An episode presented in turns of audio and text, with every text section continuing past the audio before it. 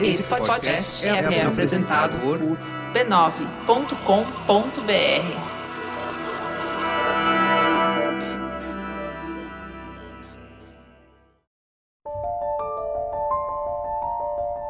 O mito do homem vendendo a alma para o diabo numa encruzilhada já foi contado tantas vezes que já está chegando o tempo em que não saberemos bem como tudo isso começou. Na verdade, a gente não sabe muito bem como isso tudo começou, mas a gente tem fortes pistas de como tudo isso começou.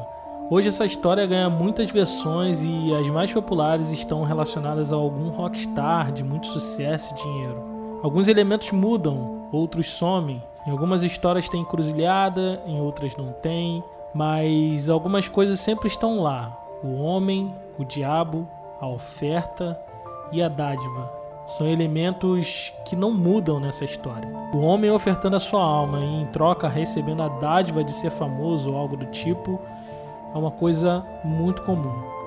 Bom, esse mito se popularizou na verdade com Robert Johnson, um famoso bluesman do início do século XX já contamos a história dele aqui num outro episódio que a gente fala um pouco sobre a origem do blues. O mito do Robert Johnson diz que ele era um sujeito medíocre no que diz respeito a habilidades musicais. Ele era um homem simples, vivia de bicos, não tinha a profissão certa, vagava pela cidade sempre em busca de um trabalho que pudesse render algum trocado. Certa vez esse cara sumiu do mapa, ficou sumido mais de um ano. Muita gente até esqueceu da existência dele ali na região que vivia, no interior do Mississippi. Outros achavam que ele tinha morrido, assassinado em algum linchamento, coisa que era muito comum de acontecer aos negros, principalmente homens no sul dos Estados Unidos. O fato é que, depois de muito tempo, ele deu as caras numa blues house da cidade. Era o mesmo cara, mas na verdade ele nem seria percebido se não fosse por um hábito antigo dele. Ele costumava pegar o violão de quem estava tocando nos intervalos do, dos artistas principais e nessas casas de blues, que também era conhecido como Duke Joint, e fazia a sua apresentação. Era nesse momento que todos se irritavam com ele, porque ele era péssimo tocando o violão, mas dessa vez não.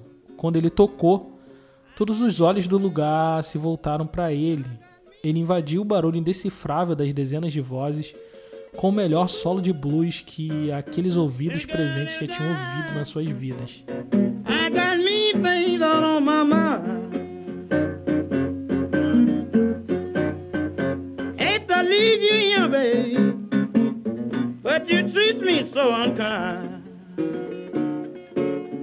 Naquele instante, muitos viram que se tratava de Robert Johnson ali no violão aquele cara que sumiu há muito tempo sem deixar nenhuma pista do seu paradeiro. Ele estava exatamente igual a antes, de chapéu, paletó um pouco maior do que o seu corpo magro, calça social e sapato. A única coisa notadamente diferente era que ele tocava seu violão como um mestre, um verdadeiro bluesman que ele nunca foi.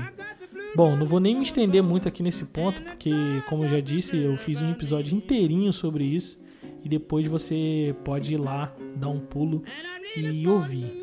O ponto principal é que, por conta do diabo ter sido temática recorrente em suas músicas, começou a circular uma história de que ele tinha feito um pacto com o diabo na encruzilhada. Ele deu sua alma ao cão, em troca ele tocaria blues como ninguém. Ele nunca afirmou nem negou a veracidade dessa história, e isso acabou ajudando ainda mais o boato a se espalhar. Essa história se repetiu também com outros bluesmen da mesma época de Robert Johnson e virou uma justificativa muito popular para o fenômeno de homens negros talentosos sem educação formal em música. Robert Johnson não fez o sucesso que merecia enquanto estava vivo, mas conseguiu viver exclusivamente da música durante seis anos. Sua carreira foi interrompida quando ele morreu, provavelmente envenenado aos 27 anos de idade, e acabou inaugurando uma outra lenda da música que é dos talentosos jovens de 27 anos que acabam morrendo.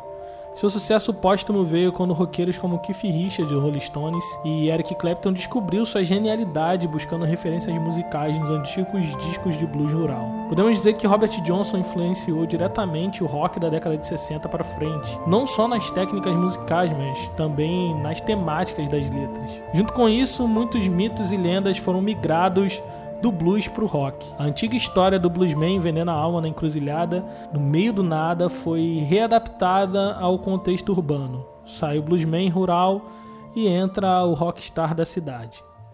Mas o que me deixa intrigado é que os elementos homem, diabo, encruzilhada, oferta e dádiva já estavam lá no imaginário popular muito antes de Robert Johnson tomar um chá de sumiço e provavelmente fazer aulas de violão em algum canto do sul dos Estados Unidos. A história não foi feita para ele. Ele foi encaixado nessa história que já rolava com algumas variações em lendas populares nas regiões rurais dos Estados Unidos.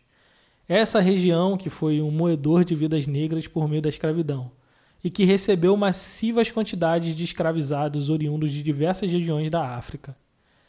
Esses homens e mulheres trouxeram de lá suas lendas, mitos e ritos. Um deles é de um certo orixá que em alguns lugares era chamado de Legbará ou de Legba e se popularizou o sul dos Estados Unidos como Eleguá. Mas aqui no Brasil seu nome mais popular é Exu. Segundo os mitos ao seu respeito, esse orixá é o responsável pela comunicação com o divino. Ele é o mensageiro entre os homens e os deuses. E sua morada é justamente a encruzilhada. E é lá que os homens chegam com suas ofertas a ele, a fim de que ele abra os caminhos do sagrado. Por conta disso, a encruzilhada é um lugar não só de decisões difíceis, como diz a sabedoria popular, mas também de novas possibilidades de comunicação e da energia vital que move todas as coisas, o axé.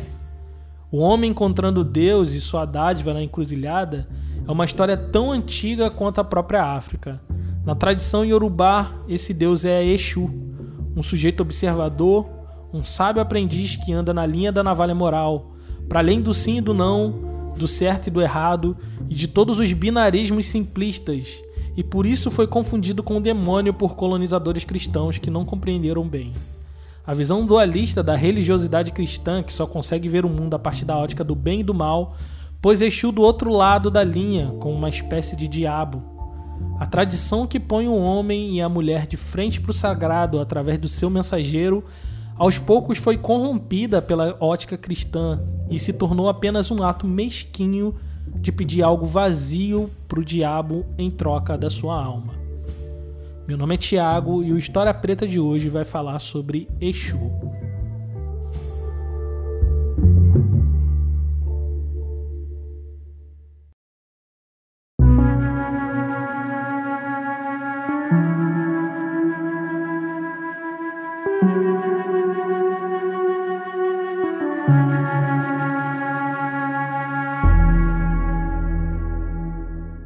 Estamos em um terreno difícil do campo do conhecimento aqui. A tarefa de entender o conjunto de pensamentos que são base para compreender Exu e a religião dos orixás exige de nós que tiramos as roupas do pensamento judaico-cristão. A gente está tão habituado com o conjunto de pensamentos ocidentais que não percebemos que usamos essas roupas. Quer um exemplo? É extremamente difícil para mim, que fui estudante de teologia cristã e evangélico por muitos anos, compreender que não há um inimigo das nossas almas, ou um diabo no corpo de crença dos orixás. Não há almas a serem salvas, ninguém foi separado de Deus, ou é pecador, ou precisa de remissão. Isso é uma coisa muito difícil para mim.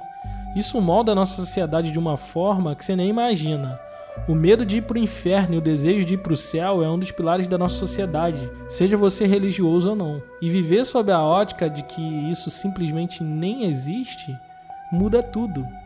E isso é só um dos pontos de divergência desse conjunto de crenças.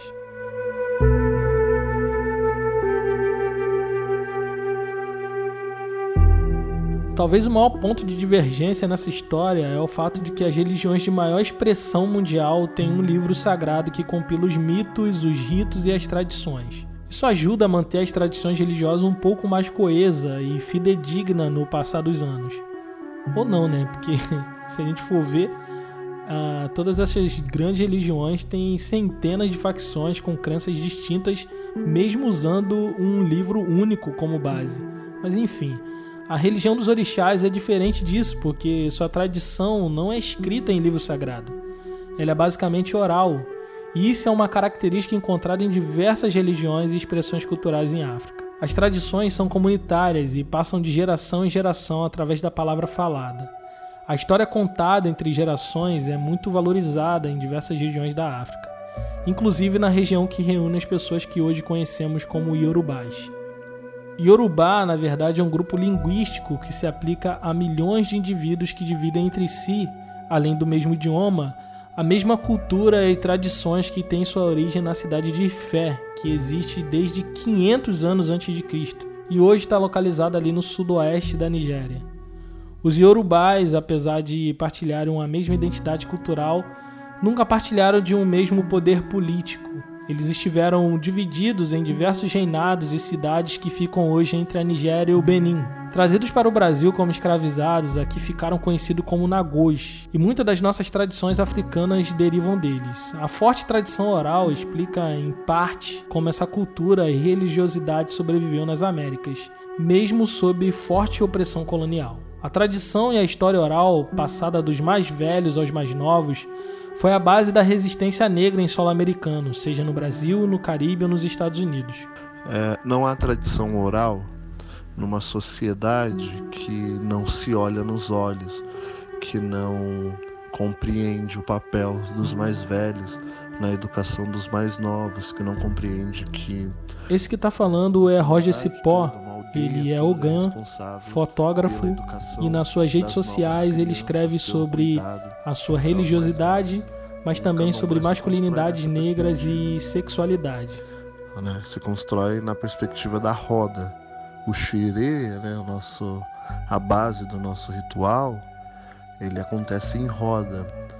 A, a educação, ela acontece na, na, literalmente na conversa. A, o canto, a reza, são basicamente possibilidades de reconstruir os imaginários, reconstruir uma cultura de fé, um, um sistema de crença que é pautado é, no legado ancestral, né? em tudo aquilo que a gente herdou dos nossos ancestrais. Conta a tradição iorubá que um dia um mensageiro chamado Exu andava de aldeia em aldeia buscando soluções para terríveis problemas que deixavam humanos e orixás inquietos. O mito conta que ele foi aconselhado a buscar no povo suas histórias que falassem dos dramas do dia a dia vivido por eles, por seus deuses animais que partilhavam o mesmo solo com a humanidade. Exu ouviu 301 histórias, que dentro da simbologia numérica dos antigos yorubás, quer dizer que ele ouviu incontáveis histórias de vitórias, derrotas, histórias de alegria, de sofrimento, de cura e de doença terríveis. Todas as histórias, desde as grandes epopeias às histórias mais banais, todas foram consideradas pelo mensageiro, que ouviu cada uma delas tomando o cuidado de guardar também as providências tomadas e as oferendas feitas aos deuses para se chegar na resolução de cada problema. Concluída essa dificílima tarefa, Exu tinha conseguido todo o conhecimento necessário para desvendar os mistérios por trás da origem e o governo do mundo dos homens, mulheres e crianças. E sobre também os caminhos de cada luta cotidiana contra os contratempos da vida de cada um de nós, seja escassez, perda de bens materiais e posições sociais, infertilidade, doença, morte e muitas outras coisas. O mito diz que todo esse conhecimento foi dado a um oráculo, uma espécie de adivinho que se chamava Orumilá, que o transmitiu aos seus seguidores aprendizes, os sacerdotes do oráculo de Ifá, que são chamados de babalaôs. Esses babalaôs, ao serem iniciados, tinham que aprender essas histórias primordiais recolhidas por Exu, que se repetem de forma cíclica na vida de cada homem e mulher iorubá. Para os iorubás antigos, nada é novo. Tudo já foi vivenciado pelos seus ancestrais de alguma forma. Saber identificar no passado mítico as histórias que trazem respostas para o tempo presente é a principal tarefa do Babalaô. Por conta das tradições oral, ele tinha de cor todas as histórias míticas que eram divididas em 16 grandes partes, que podemos chamar aqui de capítulos para nossa melhor compreensão. E esses capítulos também eram divididos em 16 partes. Para saber exatamente o conto que melhor se encaixa na resolução da dificuldade de alguém que os consultasse, o Babalaô jogava 16 búzios que lhe indicava qual conto mítico, que é chamado de Odu, estava o aprendizado necessário para desvendar os mistérios do problema apresentado. Esse conto, que apresenta Exu como mensageiro, mas também como aquele que pacientemente adquire todo o conhecimento do mundo, diz muito sobre como a oralidade é a base da crença dos orixás. Aliás, há um símbolo forte nisso aqui, já que, sob essa ótica, somos todos depósito sagrado da sabedoria ancestral, e nossa voz é o principal veículo dessa sabedoria. A tradição oral é um museu vivo, dinâmico. Ela não reside na letra estática, mas nas pessoas, no olho a olho. Esse é o tal sopro da vida, a energia vital, o axé. Pois só há vitalidade na comunidade a partir da preservação da memória ancestral. E Exu é a síntese disso tudo. Ele é o orixá da comunicação, da troca, detentor da sabedoria ancestral e da energia vital que dá movimento a todas as coisas. Se você quiser se comunicar com o sagrado, é com Exu que você vai se encontrar primeiro. Exu é o próprio sentido da comunicação, né? é a base do, da nossa tradição, por isso é a divindade que vem primeiro. Nada acontece no candomblé e na vida dos povos que compreendem o culto de Exu é, sem que Exu seja consultado ou louvado antes. Essa é a premissa. Exu desempenha um papel central na relação da humanidade com as divindades. Então, como é que ele vai partir disso para ser associado com a maldade pura do diabo cristão? Nós vamos refletir um pouco sobre isso quando voltarmos.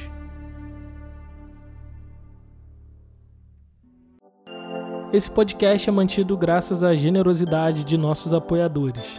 Por enquanto, o História Preta é escrito, editado e publicado por mim no meu tempo livre, que cada vez está mais escasso. E por conta disso, nossos episódios têm a periodicidade quinzenal. Se você acha esse podcast importante e quer que ele continue no ar com cada vez mais episódios, considere nos apoiar em apoia.se barra História Preta. A partir de R$ reais você nos ajuda e em troca recebe no seu e-mail uma newsletter com tudo que li, vi e ouvi para produzir esse episódio. A partir de 10 reais, além da newsletter, você participa do nosso grupo secreto, recebe episódios extras e concorre a um livro de tempo em tempo. O História Preta continua independente e seu apoio nos ajuda a manter a produção de novos episódios como esse que você está ouvindo. Então, se quiser nos apoiar, acesse apoia.se barra História Preta.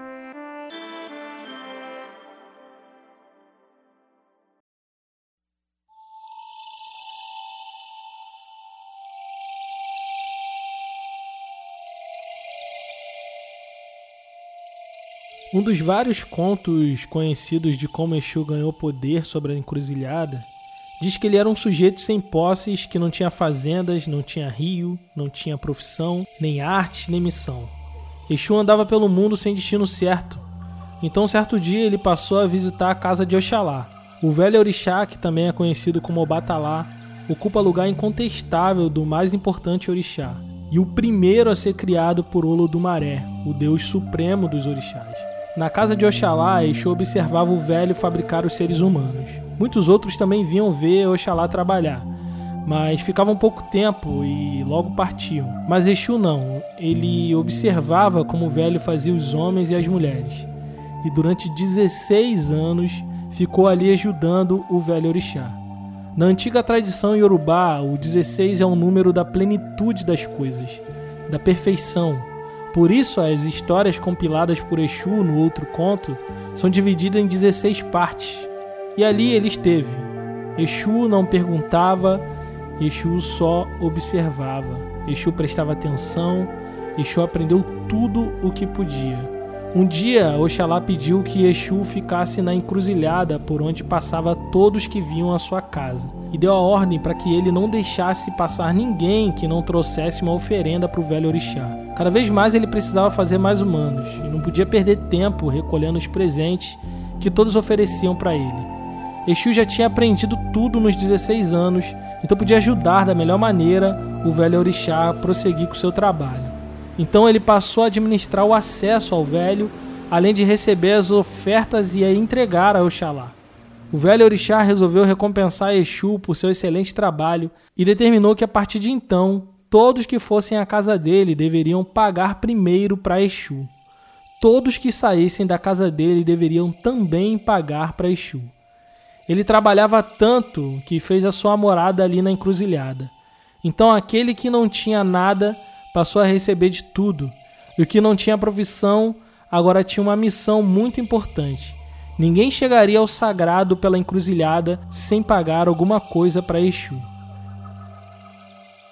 Esse conto ele, ele é belíssimo e já apresenta uma série de conceitos que nos dá uma ajuda na hora de mapear como os yorubás enxergavam Exu. A encruzilhada representa a intersecção entre o mundo dos humanos, o Aie, e o mundo dos orixás, o Orum. E nessa intersecção está Exu. Tem uma outra expressão é, Yorubá que diz é, Exu Ikoritá Metá Ipade Ti Orum Aie. Assim, que Exu é a encruzilhada que conecta o, o Aie, né? Esse não aí como terra, mas aí como esse plano aqui que nós vivemos, ao Orum. E nem Orum céu não, sim, porque isso é muito cristão também, mas Orum como outro plano onde estão os nossos ancestrais, onde estão as nossas divindades, né? E a gente está falando dessa interação, a gente está falando dessa troca, a gente está falando dessa construção que não existe uma força sem a outra força, porque não existe céu é, sem terra, né? e essas forças se complementam. Né? E Aie não são só é, literalmente céu e terra, são as forças que se complementam. Né? Precisa haver um diálogo para que haja esse equilíbrio. Os homens e mulheres têm a possibilidade de conhecer e alterar o seu caminho através das oferendas conhecidas como ebó. Os humanos alimentam continuamente os orixás, dividindo com ele a sua própria comida e bebida. A relação entre os deuses e os humanos é totalmente sem precedentes. Os orixás são parte da família. São os antigos fundadores das linhagens familiares cujas origens se perderam num passado mítico. Em troca dessas oferendas, os orixás protegem, ajudam e dão identidade aos seus descendentes humanos. É essa a razão primordial do sacrifício: alimentar a família toda, inclusive os mais célebres e mais distantes ancestrais. Alimentar os seus pais e mães, que estão na origem de tudo, os deuses, numa reafirmação permanente de que nada se acaba e que a saga familiar permanece com o passar dos tempos. Essa é a tal ancestralidade do qual a gente sempre fala por aqui. A realização do ebó evoca o axé, a energia vital de todas as coisas, suficiente para transformar o mau caminho em bom caminho. E Exu, como Senhor das oferendas, tem por função verificar se os ebós estão sendo feitos conforme a determinação do grande orixá. E cabe a ele levá-los ao Orum, o lugar sagrado que os orixás fazem morada. Exu, portanto, é o portador das orientações e ordens, é o porta-voz dos deuses e entre os deuses. Exu faz a ponte entre este mundo e o mundo dos orixás especialmente nas consultas oraculares através do jogo de búzios. Como os orixás interferem em tudo que ocorre nesse mundo, incluindo o cotidiano dos humanos e os fenômenos da própria natureza, nada acontece sem o trabalho intermediário do mensageiro e transportador Exu. Nada se faz sem ele. Nenhuma mudança, nem mesmo uma repetição se faz sem a presença de Exu. A sua presença foi requisitada até mesmo no primeiro ato da criação. Sem Exu, nada é possível. O poder de Exu, portanto, dentro dessa ótica, é um poder sem precedente na ordem das coisas. É Exu, portanto, que dá movimento a um dos pilares mais fundamentais da religião dos orixás, a consulta oracular dos búzios como um caminho de transformação do destino de cada um e a oferta de ebós para dotar o ofertante de axé. Vale ressaltar que o ebó não faz a função somente de resolver magicamente os problemas. Há dificuldades que não podem ser evitadas. A função do ebó, na verdade, é adotar o ofertante de axé para enfrentar os problemas que virão com maior vigor e energia. E o portador do axé é justamente Exu.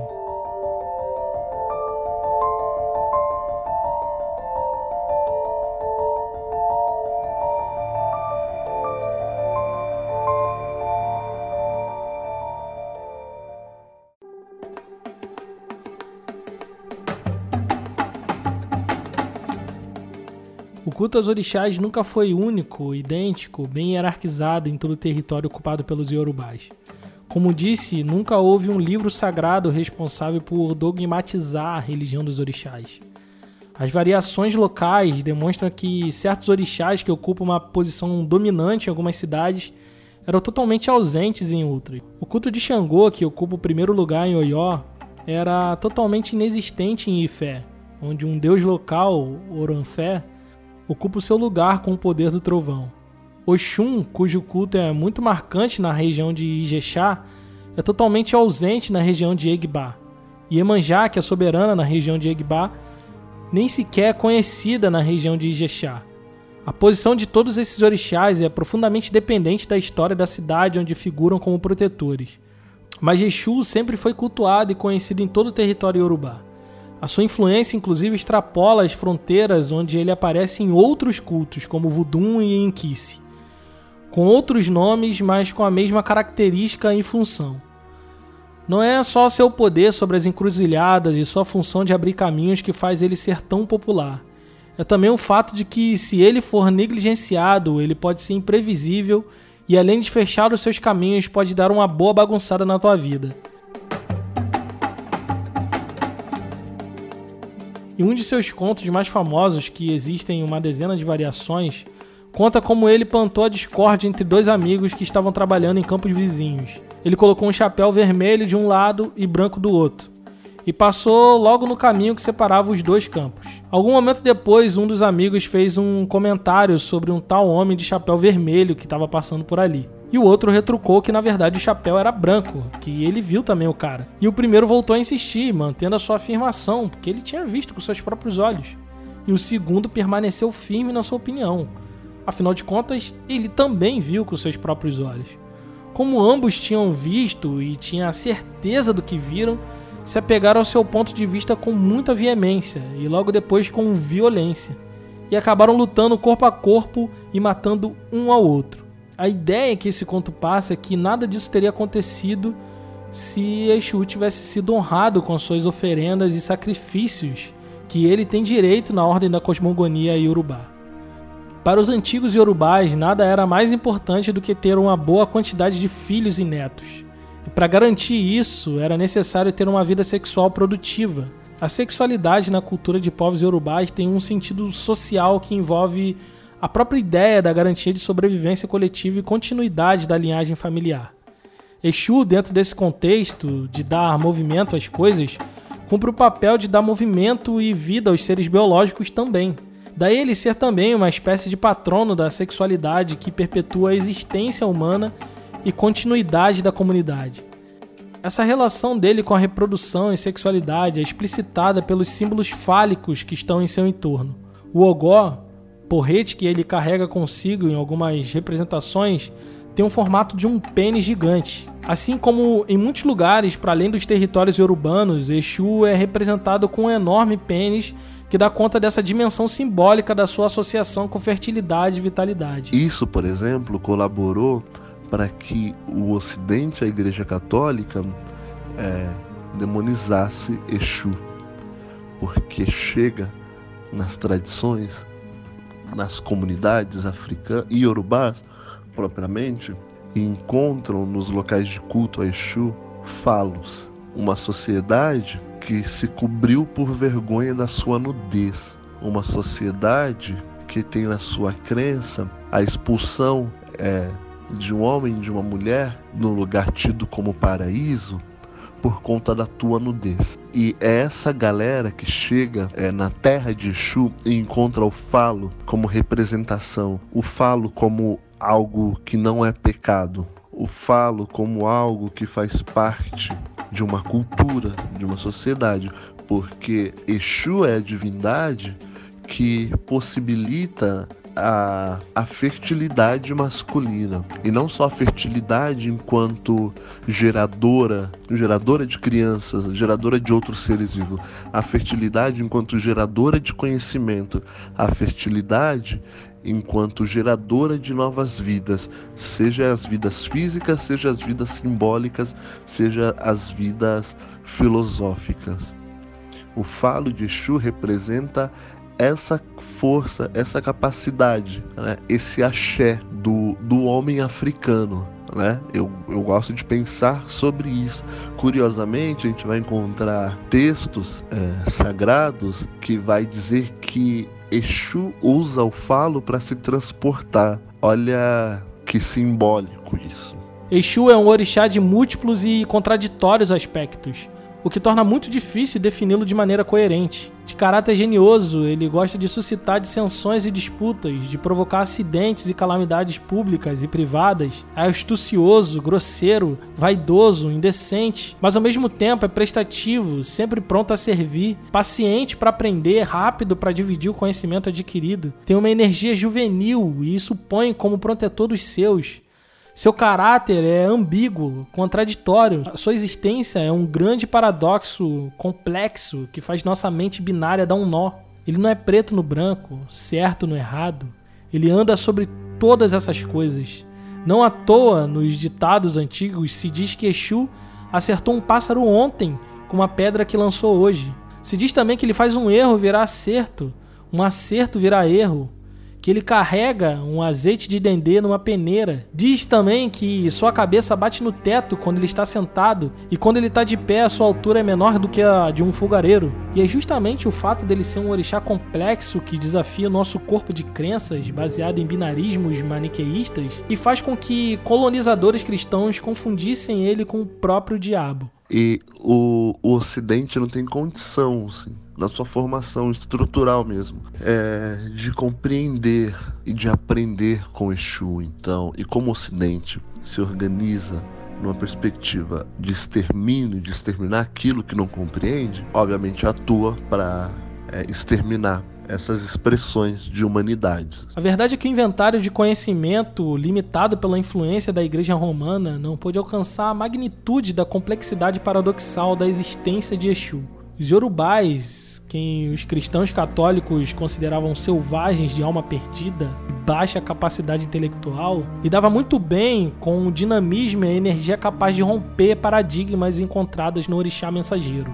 Mas o homem branco não foi capaz de alcançar essa graça. Para quem conhece um pouco da teologia cristã, na verdade encontra em Exu muitos aspectos que nós encontramos no próprio Filho de Deus. Ponte entre Deus e os homens, o verbo que está no princípio de todas as coisas e no fim de todas as coisas. Não à toa, em Cuba, Exu foi sincretizado com o menino Jesus. No seu aspecto dinâmico, que carrega energia vital e por consequência dá movimento e vida às coisas, ele se parece mais com o Espírito Santo mas o seu caráter caótico e sexualizado não rima com nada que há de bom e justo no cristianismo romano.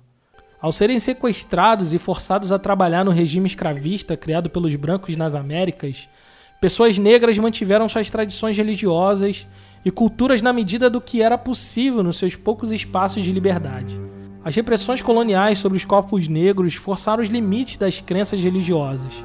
A fé dos orixás, que originalmente era politeísta, veio a ser praticada no Brasil por negros que eram ao mesmo tempo católicos. Todo o sistema cristão de pensar o mundo em termos de bem e de mal deu um novo formato à religião africana, no qual um novo papel esperava por Exu.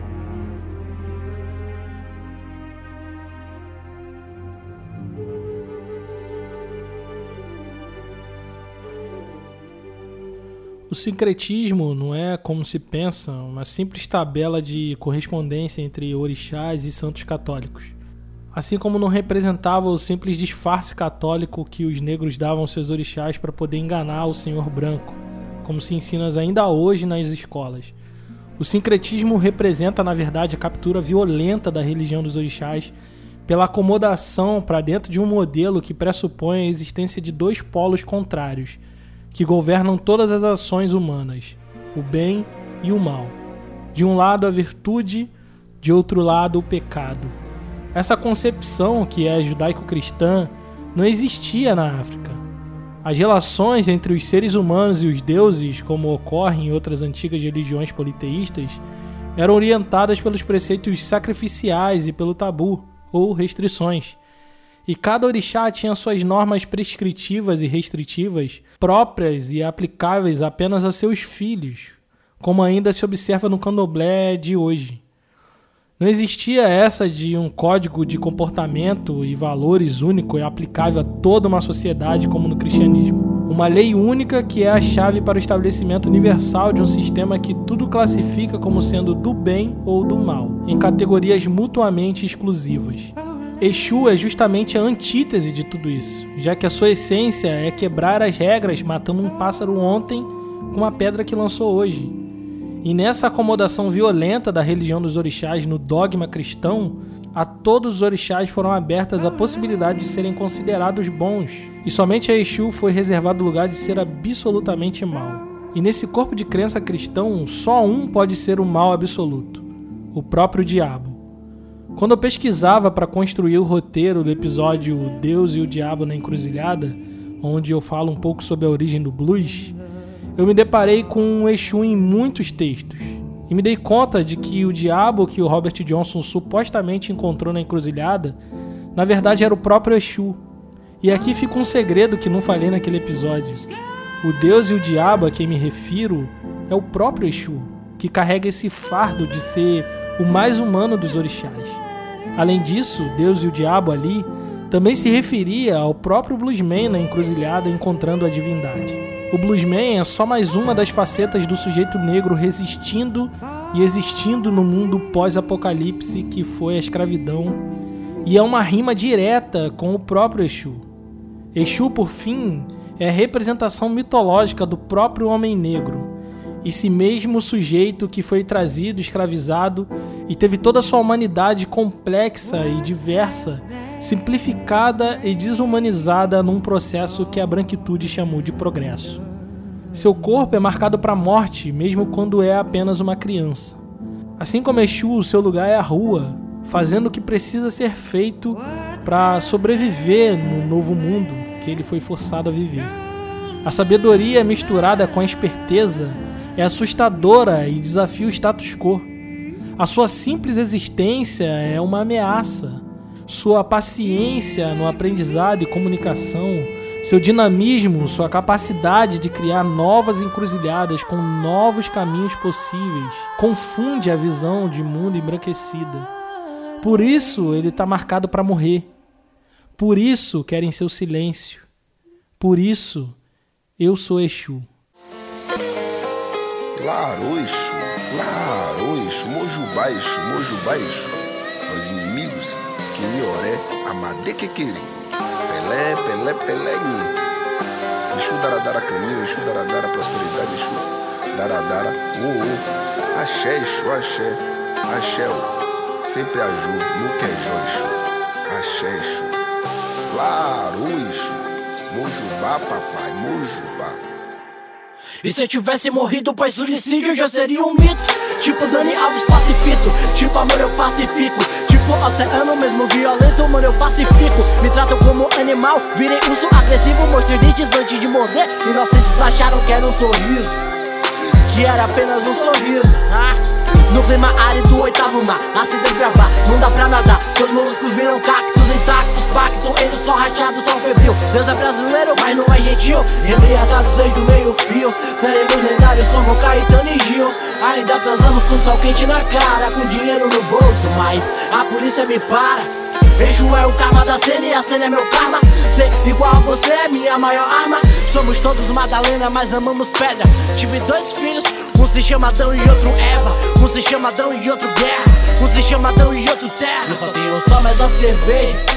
Ah, pra aguentar essa merda toda. Ah, e a vitória é gloriosa. Tipo cigarro depois do sexo. Tipo cigarro depois do sexo. Tipo cigarro depois do sexo. E a vitória é gloriosa. Tipo cigarro depois do sexo. Tipo cigarro depois do sexo. Tipo cigarro depois do sexo. Vaso dentro e sinto que eu crio vida. Cirílica no gatilho e sinto que eu tiro vida. Somos onipotentes, minha querida. Imortais mesmo que em memórias esquecidas. Não sei o que mais te ofende. Minha rima ou minha autoestima. Miúde no bolso, mas eu não sou um artista. Sofri de violência crônica, eu sou um cronista. Agida sujo de sangue, a cada conquista. Eu sou Bahia, mas vermelho e preto São cores da pista Essas rimas são mais surreais Que um quadro de Salvador tá ali fugindo da tela eu tenho o mundo na minha mão. Na outra mão eu tenho a buceta dela. Na outra mão eu tenho a buceta dela. Foda-se o mundo, eu quero a buceta dela. Vitória. Vitória gloriosa como um cigarro depois do sexo. Como um cigarro depois do sexo. Como um cigarro depois do sexo. A vitória é gloriosa. Como cigarro depois do sexo. Como cigarro depois do sexo. Como cigarro depois do sexo. Como cigarro depois do sexo.